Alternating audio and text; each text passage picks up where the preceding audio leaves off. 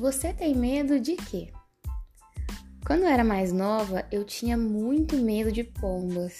Sim, de pombas. Eu sei que é ridículo, mas eu não conseguia ficar perto daquele bicho. Até na época da faculdade eu sustentei esse medo. Mas depois as aulas de cálculo e física passaram a me assustar mais. Enfim, se você leu o título desse episódio e se lembrou da cena do filme O Rei Leão, onde o Simba diz essa frase, certamente sua infância foi maravilhosa.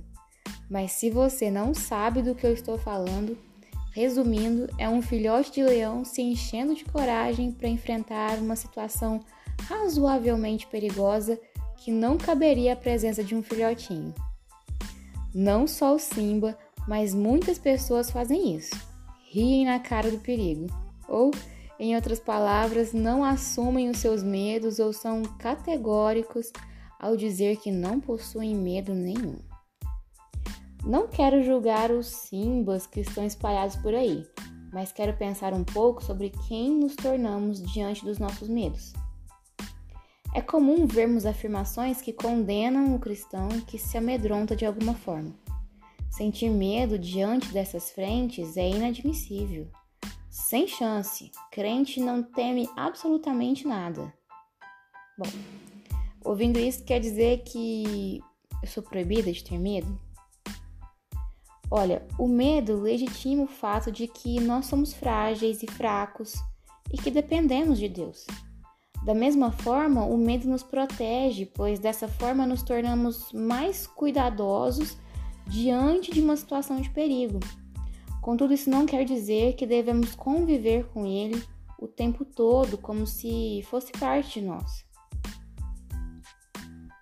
Uma das ordens mais repetidas da Bíblia é não ter mais, que quer dizer não tenha medo. Deus não abomina o sentimento do medo, mas ele não sustenta a atitude de conservá-lo em nós, pois quando nós fazemos isso, deixamos claro que confiamos mais em nós mesmos e em nossas próprias forças. Não ter medo é entregar as nossas dúvidas, apreensões e angústias diante de Deus, de maneira a entender que a coragem e a força que nós precisamos não vem de nós, vem dele. E sim, isso é difícil, muito difícil. Mas é aí que entra o papel do Espírito Santo. É nesse momento que entendemos de verdade o motivo pelo qual ele habita em nós. Nós não somos capazes de lutar contra nós mesmos sozinhos.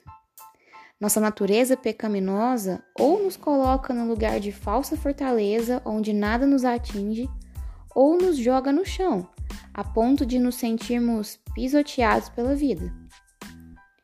Apenas o Senhor é capaz de mudar essa perspectiva tirando nossos olhos de nossos medos e os colocando sobre ele. Apenas o auxílio do Senhor pode transformar a forma que nós vivemos e assim fazer com que a gente viva de fato o não ter mais.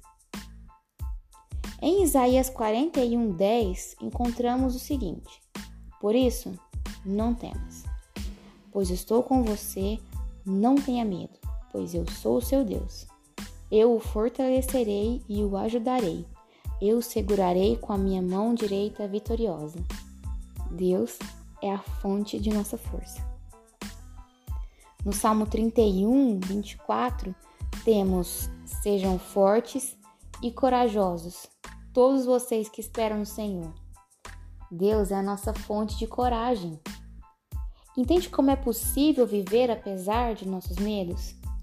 Servimos um Deus forte, cuidadoso, soberano, que é completamente capaz de mudar o sentido do nosso olhar, nos fazendo firmes na certeza de que não precisamos temer porque Ele é conosco.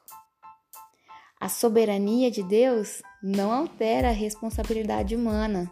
Lembra disso? Não temer não quer dizer que devemos ou podemos viver uma vida desregrada, sem limites. Não temer é descansar na segurança que só o Senhor pode nos dar. Não precisamos temer, Não precisamos ter medo. O Senhor é conosco. Ainda que o nosso medo tenha uma voz muito alta, podemos fazer igual Simba, rir na cara do perigo. Ou seja, continuar caminhando, porque o Deus Todo-Poderoso é conosco.